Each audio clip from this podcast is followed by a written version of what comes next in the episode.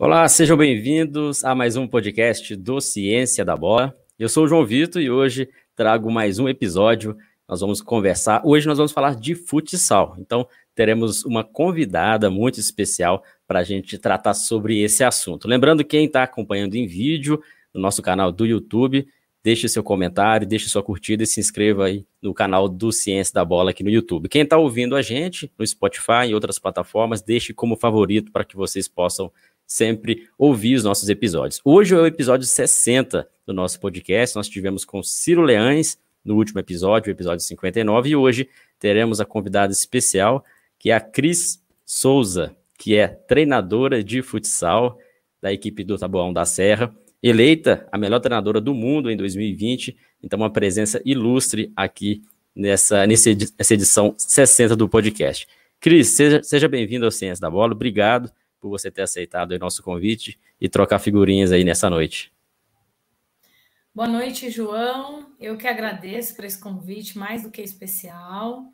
É sempre um prazer imenso poder estar falando sobre a nossa modalidade, sobre o futsal de mulheres, a gente compartilhar a nossa rotina, nosso trabalho, as nossas pretensões, né? Saber que tem muitas pessoas que se espelham no nosso trabalho, para nós é fantástico. Conta sempre comigo. Legal, Cris. A gente sempre gosta de trazer convidados que, que compartilham do nosso, do nosso propósito, né? Que é fazer com que o futsal, o futebol no nosso país seja cada vez melhor, mais qualificado na formação, no alto nível. E você é uma profissional que já está aí há um tempo no, no mercado do futsal e está brilhando, né? A gente sabe aí do seu potencial, a equipe que você está no momento, foi eleita a melhor treinadora do mundo ano passado. Eu queria que você falasse de forma breve para quem está nos ouvindo ou quem está nos assistindo um pouco dessa, dessa sua trajetória. Você sempre quis ser treinadora? Como que foi esse, esse gosto aí do futsal? Bom, vamos lá, João. É, na verdade, eu me formei em educação física porque eu sempre fui apaixonada pelo corpo em movimento, né? Essa foi a minha motivação principal de escolher essa área de atuação. É, na, ser treinadora acabou resultando de um convite, né? Eu que trabalhava em São Carlos, já na universidade, fazendo mestrado, eu passei no concurso em Tabuão, na minha cidade, né? É, e, e eu vi como uma oportunidade de voltar para minha cidade, para minha casa, minha casa, morar com os meus pais novamente. E aí voltei para cá, para Tabuão, comecei a trabalhar nas escolinhas de esportes da cidade. E, e uh, um amigo, né, que trabalhava com alto rendimento, me viu trabalhando, viu que meu trabalho era bem interessante, e me convidou para trabalhar com alto nível. Fui, tive uma passagem pelo masculino como preparadora física, que para mim foi muito interessante, porque eu é, estava concluindo o mestrado em fisiologia, é, né, então estava agregando muito conhecimento é, prático sobre o que eu vinha pesquisando. E logo em seguida eu recebi o convite para assumir a equipe feminina. É, no começo um trabalho muito modesto, uma equipe muito simples, né? A equipe da cidade, que não tinha muitas pretensões. E aí eu, juntamente com a Pri, que foi a peça fundamental desse projeto todo, nós decidimos organizar o trabalho e chegou onde chegou hoje, né, o João? Então foi um momento muito especial, de muito aprendizado, muitos desafios vencidos, né, muitos desafios encarados como oportunidades é, para a gente dar a volta por cima e fazer do futsal feminino um, uma grande bandeira da nossa cidade, né? Acho que é um pouco disso. Legal. Então você tem uma experiência acadêmica, né? Você disse que teve a formação dentro né, na, na, área acadêmica específica aí para trabalhar diretamente com o esporte. E é engraçado, né, que você iniciou na preparação física e foi se encontrar mesmo como como treinadora. E o legal é que também que você teve a experiência de trabalhar com o futebol masculino, o futsal masculino, também o futsal feminino, e, e hoje está na equipe do Taboão da Serra. Já tem quantos anos que você está na equipe? Já são 12 anos. 12 anos. Uma, uma, uma, vida praticamente né, dentro da equipe. Conta pra gente, Cris, como que foi é, é essa, essa premiação, a melhor treinadora do mundo em 2020? Olha, João, eu, em 2019 eu estive na lista, né? Dos 10 melhores treinadores. Poxa, já foi de uma alegria fantástica, né? E em 2020, aquele ano todo conturbado, né? Um, essa situação desse caos mundial, a gente aqui foi muito firme na, na manutenção do trabalho, né? É, então, a, os títulos, as conquistas que nós tivemos, todos esses anos de, de preparação, poxa, eu vi uma, uma celebração disso tudo, né? Uma possibilidade de brindar todo esse trabalho que foi feito. É, eu, eu, confesso para você que eu fiquei muito feliz, né? Tava, já estava plenamente satisfeita de estar na lista, muito realizada. E poder ser a primeira, poxa, foi fantástico, principalmente concorrendo com nomes tão importantes da nossa modalidade no cenário mundial, né? Então, isso para mim foi uma, uma conquista eu jamais vou esquecer na minha vida. E, e para fechar, eu diria que é, é, é, concretizar o trabalho de muitas mãos, né? Eu estou à frente do trabalho, mas tem tanta gente que trabalha incansavelmente para que o futsal feminino tá bom Magno seja uma potência, para que a gente possa ser referência na modalidade, né? tanto para quem trabalha no Brasil como para quem trabalha no exterior. Isso para mim já é, é, vale tanto quanto o prêmio. Né? Legal, legal. Isso é importante, né? Quando a gente recebe um prêmio como esse, né? Com certeza, além de um sucesso pessoal, né? Pessoal e também profissional, inspira muitas pessoas, principalmente as mulheres que, que querem ingressar dentro do futebol, dentro do futsal. Então, muito legal mesmo. Espero que, que esse ano a gente também tenha a Cris como também a melhor, melhor treinadora de 2021. Cris, é, queria saber de você, já que você citou que veio do mundo acadêmico, o quanto que isso foi importante dentro da sua trajetória no futsal, especificamente a formação acadêmica, a teoria, né, vamos dizer assim, contribuiu até que ponto para que você pudesse levar isso para a prática, estar trabalhando no dia a dia? Olha, foi uma contribuição de um percentual muito relevante, porque, e não só nesse começo de carreira, mas por todo, isso me acompanha, João. Né? A gente o tempo todo tem que estar tá modificando as nossas estratégias, trazendo mais desafios, estudando mais a modalidade para evoluir coletivamente, para fazer com que uma ou outra atleta se sobressaia individualmente. E tudo isso é desafio para o treinador, né? É, algum, alguns insights vêm, a gente tem muito isso, mas quanto mais a gente estuda, mais insights a gente tem. Então, eu diria que estudar, ter essa rotina de trabalho, saber que a teoria ela está muito associada com o que a gente faz na prática, porque a gente minimiza muitos erros e potencializa os acertos. Isso acompanha, tem me acompanhado durante toda a minha carreira. Né? Eu gosto muito de estudar, além disso, e o fato de dar aula sobre futebol, futsal, né, isso me mantém cognitivamente muito ativa nesse processo de busca de conhecimento, de, de mediação, né, porque não basta você só saber ou você entender da modalidade, mas você precisa passar isso para suas atletas, para os seus alunos, e daí talvez seja o grande desafio, né, como é que a gente transforma essa teoria em prática e, e, e eu diria, compartilha isso com as outras pessoas, esse talvez seja um dos grandes desafios.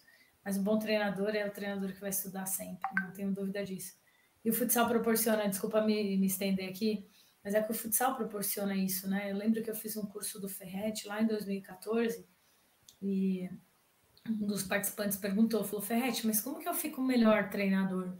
Aí ele apontou o banco e disse assim, ó, senta aqui. Quanto mais você sentar no banco, mais você vai aprender, melhor você vai ser, né? As experiências. Só que também não acredito só nas experiências, a gente não consegue captar o que as experiências estão dizendo para nós, né? Eu conheço muitos treinadores, né? Que estão, poxa, são colegas há muito tempo, mas que a gente vê que o, processo poderia evoluir mais, né? Então, é o que eu digo, não é só sentar no banco e esperar as coisas acontecerem, mas fazer esse processo ativo, né? buscar conhecimento, buscar melhora, a evolução do trabalho. As atletas anseiam por isso também, né? Então, eu acredito que seja um pouco disso tudo que eu falei. E não tem como deixar de estudar, deixar de, de estar sempre se capacitando, né, Cris? Isso que, que, é importante. E aí fica até um exemplo, né? Você é considerado a melhor treinadora no passado, e mesmo assim está buscando conhecimento, porque a gente sabe que no futsal, no futebol, não existe um modelo específico de jogar, não existe um modelo correto de jogar. sempre está em constante evolução, e, e a, isso que é importante quando a gente fala em estudar, é, aprender a se comunicar, a gerir um grupo, entender mais do que a, o próprio futsal, né? Que são questões aí que são interessantes aprender, mas que também o dia a dia, é, o banco, né? Estar no banco, estar dando treinos, isso é fundamental. Então, não, não, eu, sempre penso que não tem como a gente ser um excelente treinador de futsal se a gente não tiver a prática do futsal, de estar treinando, dando treinos. Também não tem como ser um excelente treinador, uma excelente treinadora, se você não estuda também, se você não, não tenta a, aprender algo diferente, algo que vai fazer com que você seja diferencial e faça com que as atletas também evoluam. Eu acho que é o mais importante, porque o que adianta a gente ser um bom treinador, né, saber tudo, mas os atletas, as atletas não comprarem, entre aspas, a ideia, porque o bom trabalho do treinador vai ser concretizado com a atuação das atletas, né? E aí queria até emendar uma outra pergunta, que é em relação às atletas mesmo, ao grupo de trabalho, quanto que, que isso foi importante para você, o quanto que no início da carreira, de repente, alguns desafios surgiram, é, ou se não surgiram, né? Até para quem está nos ouvindo e está iniciando a carreira, já fica ciente né, do que pode enfrentar pela frente aí quando a gente vai trabalhar com um grupo de atletas. Ah, bacana, João. É, olha, o futsal, por mais que a gente ah, tenha o domínio tático do jogo, né, a gente precisa que as atletas consigam cumprir aquela tarefa que foi proposta, né? E, e muitas vezes só com o time da cidade a gente não conseguia cumprir isso. No primeiro momento deu conta para um campeonato regional, mas é, a partir do momento que a gente foi alçando voos maiores, né? A gente precisou de uma equipe mais qualificada. Então, é, eu digo que o projeto aqui em Tabon ele cresceu dentro de quadra, concomitante ao crescimento fora de quadra, de estrutura, para que a gente pudesse trazer mais atletas, né, de, de organização, para que essas atletas viessem e ficassem, se interessassem em vir para o projeto.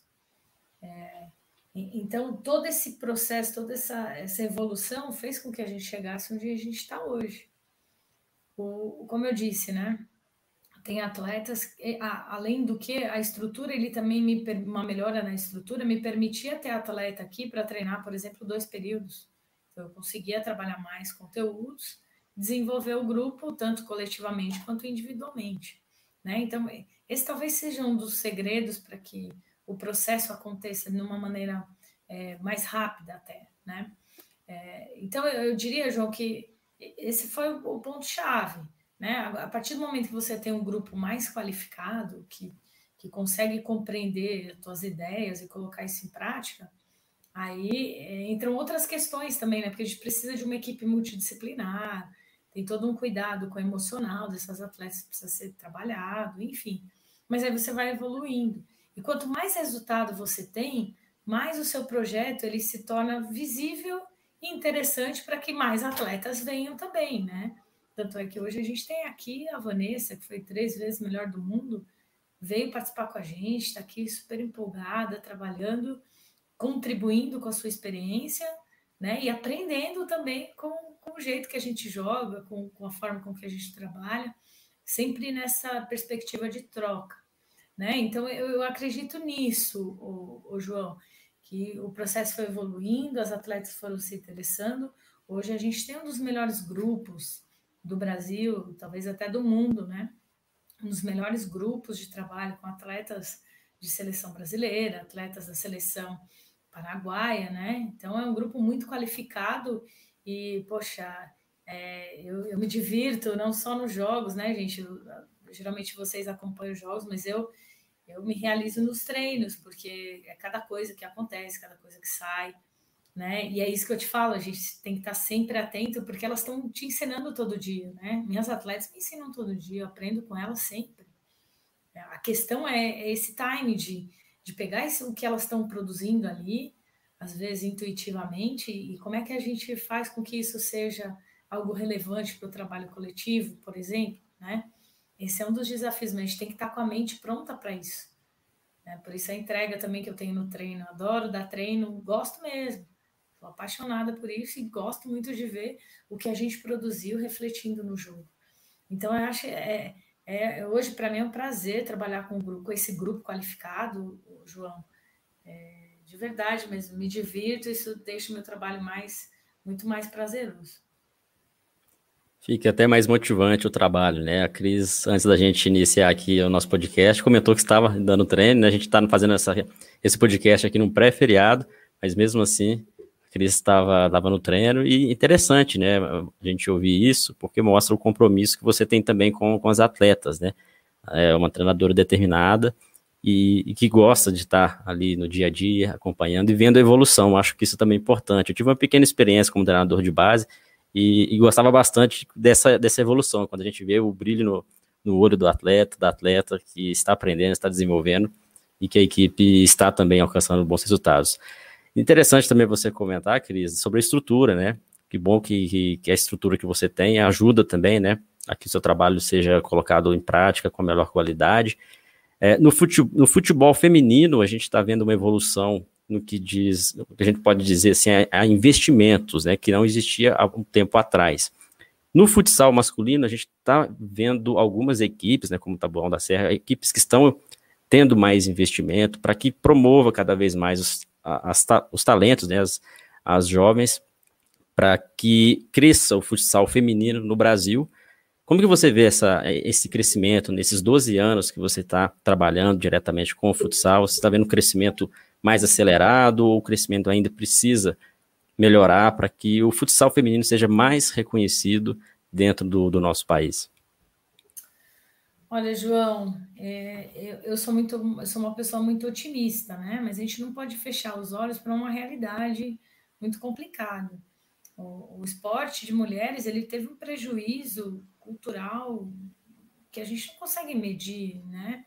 Foram muitos anos de proibição de prática, as mulheres não poderiam praticar esportes, né? Houve um decreto feito pelo Getúlio Vargas e, e esse decreto ele só foi extinto em 1983, né? O Brasil já era tricampeão da Copa do Mundo e as mulheres não podiam sequer jogar bola, sequer praticar esporte, porque, ai, eu não, é, o corpo da mulher não é para isso.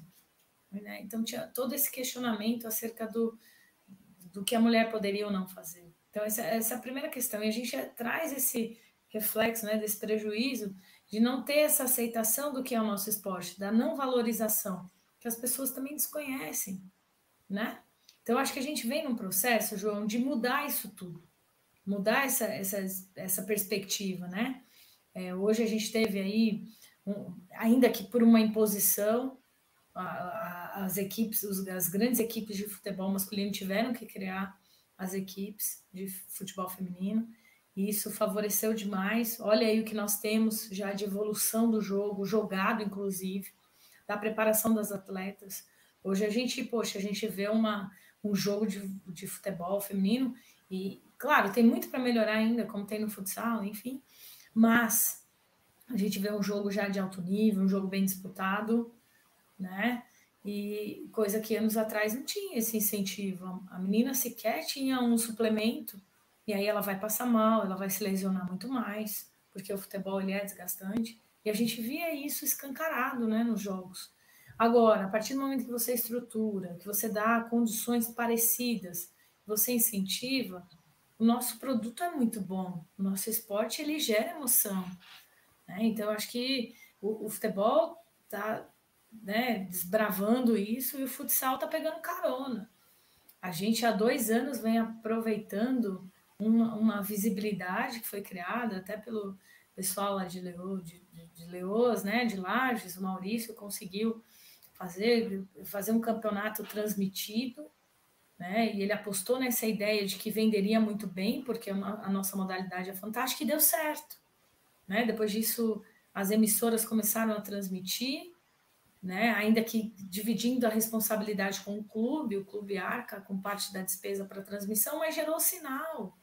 A gente já teve esse ano oito jogos transmitidos na Band Sports, né? Então, para nós é fantástico, um jogo melhor que o outro. O sábado agora, quem assistiu, estou encontrando as pessoas na rua e o pessoal falando: Meu, vocês querem matar a gente do coração? Que jogo foi aquele? Então, assim, as pessoas estão se envolvendo, então, é, usando o nosso futsal como entretenimento, que é uma das propostas do nosso trabalho, né? A gente quer, não quer só jogar, a gente quer jogar para divertir, para levar emoção para as pessoas, para ser referência, para que outras atletas tenham interesse em seguir carreira no futsal também. Então, eu acredito que a gente está num momento, João, que tem muito para melhorar, tem muito para crescer, mas a gente vive um momento de um divisor de águas, de fato de ir para a TV, encarar isso, porque foi de uma responsabilidade muito grande. A nossa equipe foi das primeiras que apareceu na TV, então podia dar muito certo, como podia dar muito errado. Graças a Deus deu certo, graças ao trabalho, ao esforço, suor de todo mundo que comprou a ideia e trabalhou incansavelmente para que as pessoas vissem um grande futsal. E é o que tem, é o que as pessoas têm visto, né? É, então, estou muito feliz. Taça Brasil transmitido, com a final transmitida. Pô, gente, isso para nós é fantástico. Tanto de gente que assistiu. A, a, final da Taça Brasil de 2009, 2019, desculpa, nós e Leoas, bateu mais de um milhão e meio de monitores conectados, né? Mais de um milhão e meio assistindo futsal, gente. Então, eu acho que a mensagem toda é: nos dê a oportunidade que a gente vai chegar. A gente vai mostrar que trabalha direitinho e que o nosso futsal é muito bom.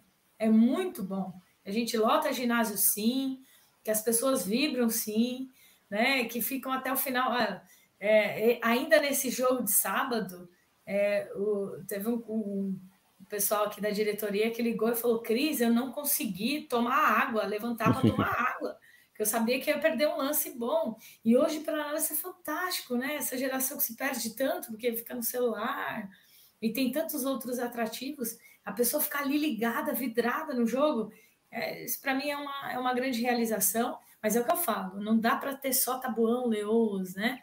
A gente precisa mostrar mais, a gente precisa ajudar mais as equipes a darem esse passinho, ser mais, ter mais visibilidade para que os investidores de fato né, apostem no futsal, especialmente no futsal feminino, que é a bandeira que eu carrego aqui, para que a gente realmente possa mostrar o quanto o nosso trabalho é bom. Legal, Cris, legal. É bom, bom ver você falar sobre isso, né? Que, que mostra realmente que o, o crescimento do futsal feminino está mais acelerado, é, os mais investimentos, e tomara que mais equipes também possam ter uma boa estrutura para poder também conseguir essa visibilidade. E, e, porque o futsal é um esporte muito praticado pelos jovens, né, nas escolas, principalmente, escolinhas, tanto por meninos quanto por meninas, e ainda no esporte universitário. A gente vê sempre competições de futsal universitário.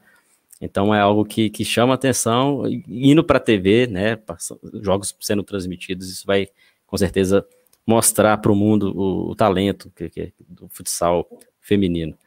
Cris, antes da gente.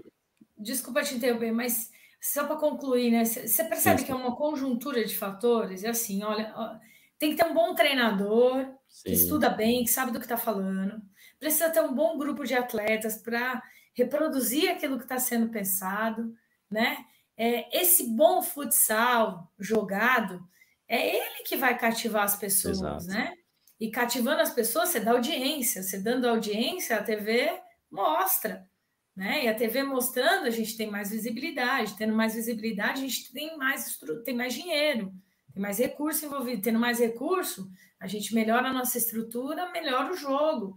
E assim, né, a gente evolui. Eu, eu, por isso que eu acredito num processo que não tem uma causa específica, né? Mas num processo que tem todos esses fatores que são preponderantes para que a coisa dê certo. É, como você disse, né, são vários fatores, muitas variáveis que, dependendo do, da época, né, da situação, dá mais ênfase a determinada, determinada questão. Por exemplo, você citou aqui no passado né, a dificuldade da, das mulheres praticarem esporte, então isso teve um processo de defasagem até na formação muitas atletas não tiveram uma formação qualificada. Hoje a gente já vê muitas meninas participando né, de, de escolas esportivas, tendo já desde, desde a iniciação o acesso ao futsal para desenvolver algumas habilidades. Você sentiu alguma diferença assim, em relação à formação, o nível de, de formação das atletas mesmo, que, desses últimos anos, né, recentemente, as últimas formações? Pergunta complexa essa. Deixa eu dizer uma coisa, compartilhar aqui uma coisa muito legal. Ontem eu estava no Brasil e Argentina, né? uma tentativa de jogo Brasil e Chile. Fui convidada da Vivo, né? Estive presente.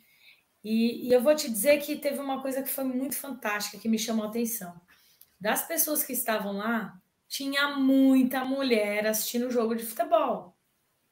Tinha muitas convidadas.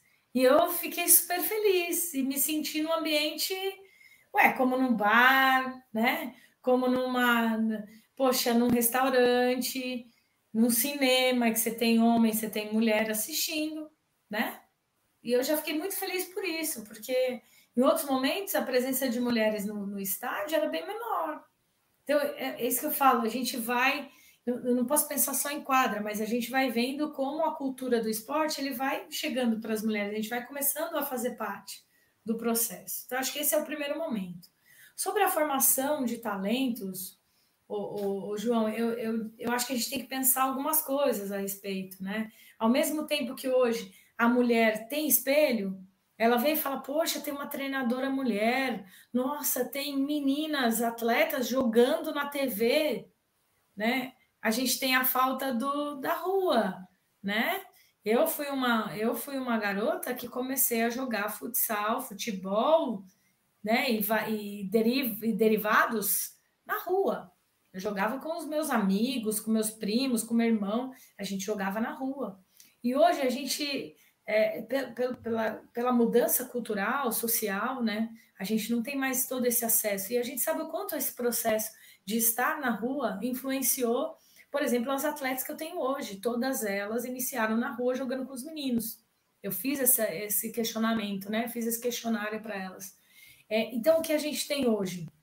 Meninas que não necessariamente é, praticaram, até na escola, né? Às vezes ainda tem essa esse preconceito, não deixa jogar aula de educação física, só os meninos jogam futebol e as meninas jogam vôlei, queimada, ainda tem isso, infelizmente, né? Então a gente tem essa problemática.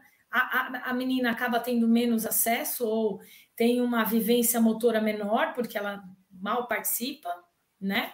É, ela não vai para a rua, então a, as atividades são muito mais sedentárias, né? E, consequentemente, o desenvolvimento motor ele é menor. É, olha, ô João, aconteceu isso aqui, assim, a primeira vez que a gente foi na TV, na, na peneira que a gente fez, na seletiva que a gente fez, três meses depois, apareceu muita menina querendo jogar. E, e mais, assim, colocar essas meninas para fazer uma seletiva era uma judiação, era injusto o processo. Porque essa menina tinha três, quatro meses de vivência, de prática, tentando em algum lugar, em casa, jogando com o pai, né? É, não tinha essa vivência que uma ou outra aqui do, dos bairros mais periféricos, que jogam com os meninos no campinho, tinham. Então a gente, inclusive, decidiu criar um projeto, né? Isso de um ano para cá. A gente decidiu criar um projeto de formação, escolinhas de formação, justamente para não, não, não pegar essa menina que tem pouca vivência motora e colocar para fazer uma seletiva, mas criar oportunidade para que ela possa praticar o futsal sem esse propósito, num primeiro momento, de ser competitivo, mas de ser um projeto social. A gente hoje está com 300 meninas iniciando nesse projeto, né? Só espero que essa pandemia colabore para que a gente possa acelerar ainda mais esse projeto. É, então, eu, por um lado, tem essa vontade maior das meninas, por outro lado, a gente tem esse, essa problemática do contexto, né, da prática. Muito por conta da rua, muito por conta de ter que ainda disputar espaço com os meninos nos ambientes em que se joga, mas ao mesmo tempo a gente está tentando fazer a nossa contribuição, que é criar um núcleo de referência para que essas meninas possam possam praticar. Né? Eu quero praticar, então você tem um espaço para praticar. Se você vê hoje a nossa turminha de seis anos, de sete anos, você não acredita, que coisa mais linda, jogando, treinando, enfim, participando do esporte. Isso é um pensamento que, a, longo prazo, um pensamento de que se hoje já temos vários atletas com talento, né, imagina no futuro aí com, com projetos como esse que você está desenvolvendo, que crianças, né, meninas que tenham a, a, formação, não que às vezes vão ser atletas profissionais do futsal, mas que vão fazer com que mais pessoas participem do futsal, né? É, o Felipe Sá, acho que você conhece bastante, ele é sempre parceiro nosso aqui, um treinador do Corinthians, ele sempre fala que o mais importante da gente fazer com as crianças dentro das escolinhas, dos clubes, é que elas gostem do futsal, porque a gente sabe que nem todos vão ser atletas. Mas aqueles que não forem atletas vão continuar praticando a modalidade e vão incentivar ou até mesmo patrocinar a modalidade, por gostar, por ter vivenciado, por ter amigos, amigas. Então, esse é, o, que é um bom trabalho quando a gente faz trabalho de base com crianças, não especificamente processo seletivo, né? Já pensando como atleta, mas pensando na prática esportiva é, de, de todos os modos, de todos os meios, a prática direta e a prática também indireta.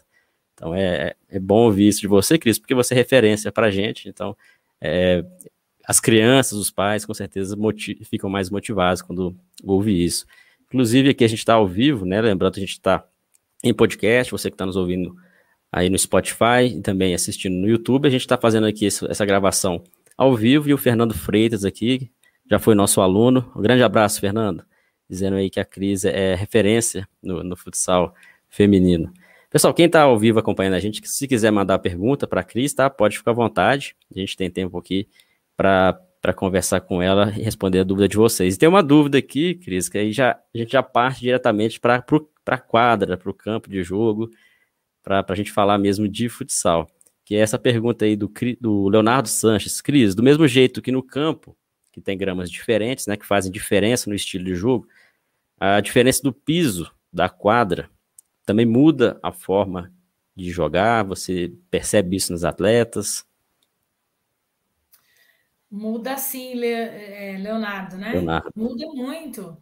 Ó, por exemplo, a gente joga em São José no, no, no é, ten, é, como que é o nome do ginásio? Tênis Clube. Foi mal, que quase não lembro o nome. O tênis clube, que é aquele piso encaixado, né? a velocidade do jogo lá é totalmente diferente do jogo aqui no Zé do Feijão, o ginásio nosso, que é de, de madeira, piso de madeira. A bola corre muito mais aqui, né? Mas é, é. e, não, e não só isso, viu, Leonardo? A gente joga, por exemplo, no, em Brasília, que o ar é seco pra caramba, e, e o piso é diferente do nosso, né? Então a gente vai um dia antes, faz reconhecimento de quadra para tentar fazer com que as atletas ajustem o mais rápido é, para as situações que elas vão ter que resolver no jogo ali. Então faz diferença, o clima faz diferença. Jogar no, em Santa Catarina é muito ruim por conta do frio. Lá a temperatura é muito baixa, isso atrapalha, a gente não está acostumado com isso. A gente estava fazendo uma preparação, inclusive, para jogar Libertadores, né? Para jogar em Cochabamba, que tinha altitude. É, a gente estava com uma, um planejamento bem legal aqui, infelizmente não teve a Libertadores, né? mas para cada situação a gente precisa ajustar os detalhes. Acho que essa é a essência da tua pergunta, né? A gente precisa estar sempre atento e ajustar a esses detalhes que fazem diferença para o jogo, sim, ó. Tamanho de bola, a, a, gente joga com uma bola no Nacional e outra bola no Paulista. Puxa vida, fui fazer o apronte para treinar no Paulista. As meninas super assim tiveram que fazer pelo menos dois treinos mais, é, mais assim pontuais para se ajustar ao tamanho da bola e ao peso, ao jeito que bate, a mudança no pé. Então, tudo isso faz diferença. Por isso que o nosso esporte é fantástico também, né? Essa capacidade de adaptação, tanto do treinador de olhar os detalhes, quanto do atleta de se adaptar e se ajustar a essas diferenças. O tamanho da quadra também, né, Cris? O tamanho da quadra interfere muito, principalmente no sistema defensivo. Você tem, sente dificuldades? Como você prefere quadras maiores, quadras mais reduzidas? eu vou te falar, a gente tem um ginásio aqui, que é o Ayrton Senna, que ele é pequenininho, né? Da década de 80, então ele é bem. Quadra é 16 por 30, né? Bem pequenininho. E eu adoro treinar lá, João. Eu adoro treinar lá. É, você falou do, do, do ajuste defensivo, né? Se eu preciso alinhar a pegada da minha defesa, eu treino lá, porque ele me dá uma dinâmica de jogo e, e, e além do que, né? Eu até brinquei com as atletas no último treino, semana passada. Eu, eu depois do treino, eu falei, trolei vocês. Eu pedi para elas fazerem um jogo de manutenção de posse de bola, na quadra 30 por, por 16, gente. Imagina que barato. Então, e elas ali tentando, tentando, se desafiando a fazer, a fazer, acabou. Falei, gente, eu, foi, foi pegadinha, não, muito desafiador você fazer é um treino de manutenção de, de bola, de né, manutenção da bola num espaço tão reduzido. Desafio. E elas fizeram em alguns momentos, né? É, então foi muito legal. É, é, o que eu falei, eu adoro fazer esse tipo de trabalho, eu gosto muito de trabalho reduzido também, é, porque ele potencializa as ações que eu quero na dinâmica do jogo. Você tem preferência mais pelos jogos reduzidos do que treinos fragmentados? Como que, que é a sua preferência de trabalho? Ou você consegue mesclar esses trabalhos? Mesclo, mesclo, sabe por quê? Olha só, às vezes o recorte né, do cenário, é, o, o, treino mais, é, não fragmentado, mas eu, eu, diria assim, um treino mais que traz o, o recorte do jogo mesmo, né? Por exemplo, a transição. Ele, ele é muito pontual, ele vai trabalhar aquilo que você realmente precisa melhorar. Mas ele é um, geralmente ele é um treino mais chato, né? Você vai repetir, vai fazer aquilo, ainda que não seja analítico. Não estou falando de analítico, né? Estou falando de um treino global, uma situacional. É, fugiu a palavra. Situacional. Eu gosto bastante do situacional porque ele já me remete ao que vai acontecer no jogo. Por outro lado, né, os jogos, eles me trazem a alegria que eu preciso para ensinar qualquer coisa. Então, um jogo de tomada de decisão, um jogo que traz esse desafio, a atleta ela participa muito mais motivada, com muito mais alegria, e aí o que, o que vier como conteúdo elas aceitam muito bem. Né? Gosto de jogos lúdicos, das brincadeiras, sempre eu procuro fazer os jogos né, que tenham a ver com a minha, a minha intenção principal do treino, meu objetivo principal. Né? Então, se eu vou fazer defesa, eu tento trazer um jogo de aquecimento que, que tenha algum princípio ainda que de tática individual defensiva ou de tática coletiva, mas que tenha link né, com o que eu vou fazer na parte principal do treino. Acho que isso é extremamente importante, a gente otimiza o trabalho, ganha tempo, ativa essa memória motora para aquela tarefa que a gente vai fazer, e é, e é por isso que eu gosto dessa mistura de trabalhos. Legal. E no, no, dia a dia você você até disse sobre alguns princípios que são trabalhados para até para enfatizar determinados princípios e tornar hábitos né, nas atletas, repetindo alguns exercícios, alguma algum tipo estilo de jogo. Como que é trabalhado com a equipe é, o modelo de jogo, essa ideia de jogo? Você no início da temporada tem ali um modelo definido com as atletas, ou durante a temporada você vai ajustando de acordo com as competições ou de acordo com o calendário? Como que, que você faz esse ajuste da sua ideia de jogo? Olha, eu tenho uma ideia de jogo e eu apresento isso desde o primeiro dia. Até estava brincando agora, estava conversando com uma atleta que, enquanto eu estava aqui me preparando, eu estava em vídeo chamada com uma, uma atleta que está fora do país. E ela está lá em pré-temporada, né? E eu brincava com ela, falei, e aí, como é que tá sendo tua pré-temporada? Tu tá Tá jogando já? Tá com bola? Como é que tá? então, assim, desde o primeiro dia de trabalho nosso aqui, a gente já trabalha com bola, João. Eu gosto de trabalhar no contexto do jogo, né? Acho que esse, essa é a minha ideia principal de jogo. Quando eu falo de modelo, eu tenho, é, eu tenho um modelo de jogo pré-definido, né? E claro, a gente vai ajustando uma ou outra situação, mas esse modelo já, já é pré-definido. Né? Então, eu gosto de jogar dentro do meu modelo de jogo, eu gosto de jogar com pivô de referência, um sistema 3-1, preferencialmente. Né? Eu gosto de trabalhar com, com situações que me levam a obter uma vantagem numérica ou uma vantagem espaço-temporal dentro do jogo. Então, meu modelo ele tem que me dar conta de criar essas situações. Esse modelo ele também pode potencializar o meu um contra um, porque eu tenho atletas muito capacitados, o meu modelo não gira em torno disso. Mas, se eu puder potencializar né, que a atleta vá para o individual, poxa, a gente ganha muito com isso. Além do que o jogo fica muito mais divertido. Né? Então, a gente tem esse modelo e a gente trabalha para impor esse modelo. Né?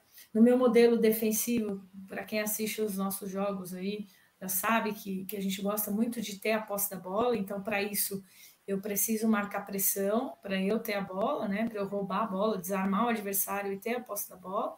Ao mesmo tempo, eu preciso trabalhar para ficar com essa bola, né? Para eu conseguir organizar a minha equipe, para a gente poder ter uma é, ficar com a bola de maneira eficiente.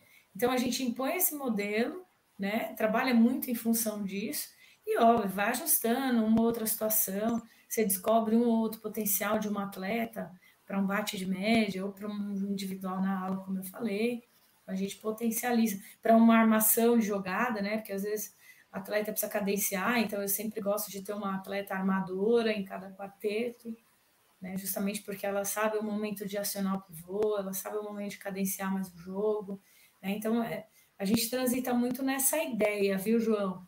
Gosto muito de impor nosso modelo, né? Para isso tem essas questões aí que eu comentei com você. A gente vai ajustando ao longo da temporada. Legal, é, é até interessante você falar isso, porque demonstra que para a gente ter uma equipe que jogue aquele estilo de jogo que a gente quer impor, a gente tem que, desde o início, já começar com esse processo. Desde o primeiro treino, em todos os momentos, você tem que impor aí os, a sua forma de jogar dentro dos treinamentos para que isso fique intuitivamente enraizado nas atletas, né? Então, bem interessante isso. Com, com a parada da pandemia, você sentiu algum é, algum problema na equipe em relação aos treinamentos, não só na preparação física, mas em relação mesmo à forma de jogar depois do retorno aos jogos? Você sentiu diferença ou, ou os atletas conseguiram ajustar e adaptar de forma mais rápida? A gente sofreu muito, vou ser sincera contigo. Da treino online foi um pesadelo, mas também foi um desafio, né? É eu falo, desafio para nós é oportunidade. Esse é um dos lemas do nosso grupo de trabalho. E, e assim, o, o bom da pandemia foi que quando essas meninas viram a quadra e a possibilidade de estar lá novamente, meu amigo, a motivação ela sobrou, né? Então tudo que eu falava, o que eu pedia era feito com muito mais intensidade, com muito mais vontade do que antes da pandemia, né? Porque quando você vive muito tempo naquele processo ruim, desgastante, emocionalmente complexo, né? Poxa, quando você tem a oportunidade de estar em quadra de novo jogando, meu amigo, a entrega foi fantástica. Então, esse foi o lado positivo. Sofremos um pouquinho, né? É, a gente teve que ter um cuidado redobrado com a propriocepção, com a preparação física, porque muitos atletas, depois que voltaram, né, se lesionaram, então a gente já tinha isso, a gente foi atrás desses estudos. Nossa fisioterapia, fisioterapeuta conduziu muito bem os trabalhos. E a gente foi fazendo gradativamente, passo a passo, com muita paciência, com muito ajuste, respeitando né, a, a fisiologia de cada atleta, para que a gente pudesse voltar 100%. O bom foi que, por conta de todo esse trabalho, a gente sofreu muito pouco com lesão, né? As meninas puderam estar 100%. É, a gente fez uma disputa nesse momento aí, pós-pandemia, que foi a Supercopa, a primeira Supercopa. Não, não foi um, uma resposta boa dentro de quadra, não foi o que a gente gostaria. É, fisicamente elas estavam bem, mas taticamente elas não responderam. A gente apostou num modelo diferente de jogo e não, não aconteceu legal, né? talvez até por essa vivência de jogos. E aí a gente decidiu mudar novamente e investir no, no, no, que a gente mais gostava de fazer, que é o trabalho com 3-1. Então foi um pouco dessa. É, né, a gente experimentou, não deu muito certo, a gente voltou. Afinal de contas, eu tenho os melhores do pivôs do Brasil estão aqui comigo, tem algumas outras espalhadas aí que nos desafiam também, mas eu não, eu não tinha como abrir mão do jogo de pivô. Né? Legal. Bom, Cris, papo muito legal. A gente viajou aqui por vários temas, né? A gente falou no início aí da sua trajetória, né? Dos desafios do início, da evolução do futsal feminino, do estilo de jogo, né? Alguns fatores aí que, que promovem é, mudanças no estilo de jogo, da sua forma de jogar também. Queria para a gente fechar o nosso, nosso bate-papo de hoje saber qual é a sua perspectiva no futuro. Se você pretende, é, de repente, uma seleção ou até mesmo é, outras equipes no masculino ou até mesmo para o futebol de campo, se você já pensou, como que está aí o, futuro, o planejamento da Cris? Olha, é, meu, meu propósito de médio prazo é continuar com o futsal aqui em Taboão, né?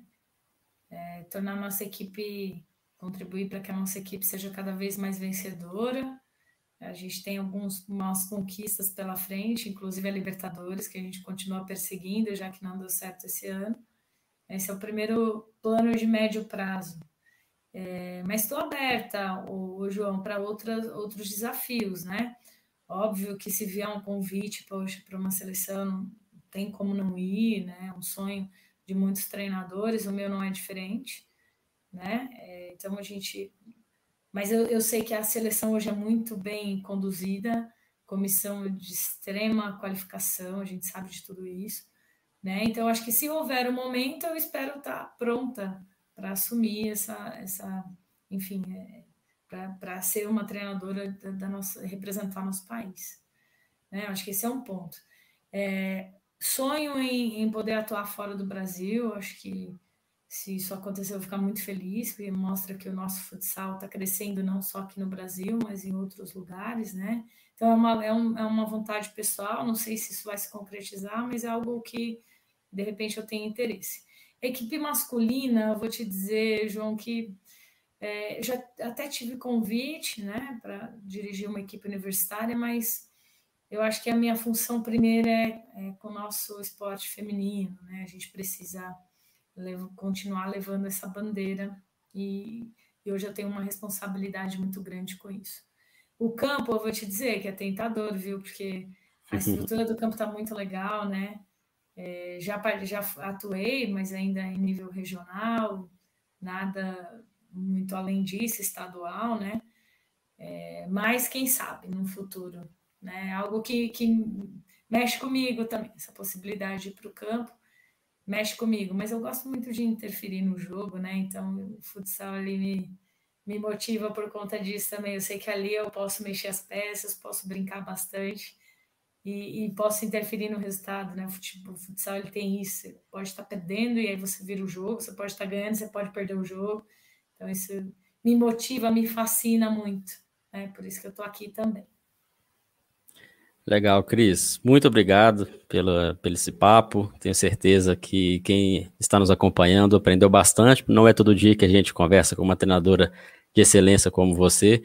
E ouvindo é, o seu passado, né, sua trajetória e também a sua perspectiva de futuro motiva cada vez mais quem está ingressando no futsal, ingressando no futebol, queira atuar nesse ramo e, se espelhar também no, no seu trabalho. Desejo sucesso para você, Cris. Espero que no final do ano a gente também tenha uma, uma dobradinha, né? Novamente, Cris, melhor treinador em 2021, para que também você continue desenvolvendo esse trabalho de qualidade e a gente possa, em outras oportunidades, estar aqui conversando também com, com o pessoal. Muito obrigado, Cris. João, eu que agradeço. Mais uma vez, quero te parabenizar pelo trabalho à frente do Ciência da Bola. É muito legal ver, né? Eu acompanhei o Instagram de vocês, eu não conhecia. Foi lá dar uma boa olhada, vi que vocês produzem muito conteúdo relacionado à nossa modalidade, ao futebol, né? Então isso é muito legal, a gente precisa de iniciativas como essa, porque na verdade essa é a, é a premissa, né? A gente comentou isso no começo da, do nosso bate-papo, que é justamente estudar, justamente a gente o tempo inteiro tá ali tendo insights, vendo ideias, vendo produções diferentes para que a nossa pode ser a nossa metodologia, o nosso trabalho possa ser cada vez melhor. Então, parabenizar você e toda a equipe que trabalha à frente, para que vocês continuem firmes e fortes à frente desse projeto. E dizer que, poxa, é um prazer muito grande poder estar falando contigo e com as pessoas, né? É, e dizer que vamos trabalhar para que a nossa modalidade seja cada vez melhor, cada vez mais fantástica, que mais pessoas sejam é, atingidas por esse nosso esporte tão emocionante, tão vibrante. Com certeza. Obrigado pelas palavras, Cris. Uh, fica o convite aí para a gente em breve estar tá realizando outras ações aqui, tá bom? Pessoal, não deixe de seguir aqui embaixo, quem está assistindo a gente, ó, treinadora.crissouza, tá? Pode seguir a Cris lá no Instagram. A gente vai deixar aqui no, no Spotify, na legenda, para vocês também seguir, tá bom? Pessoal, muito obrigado pela, pela audiência de vocês. Cris, grande abraço, até a próxima. Tchau, gente. Valeu, até a próxima.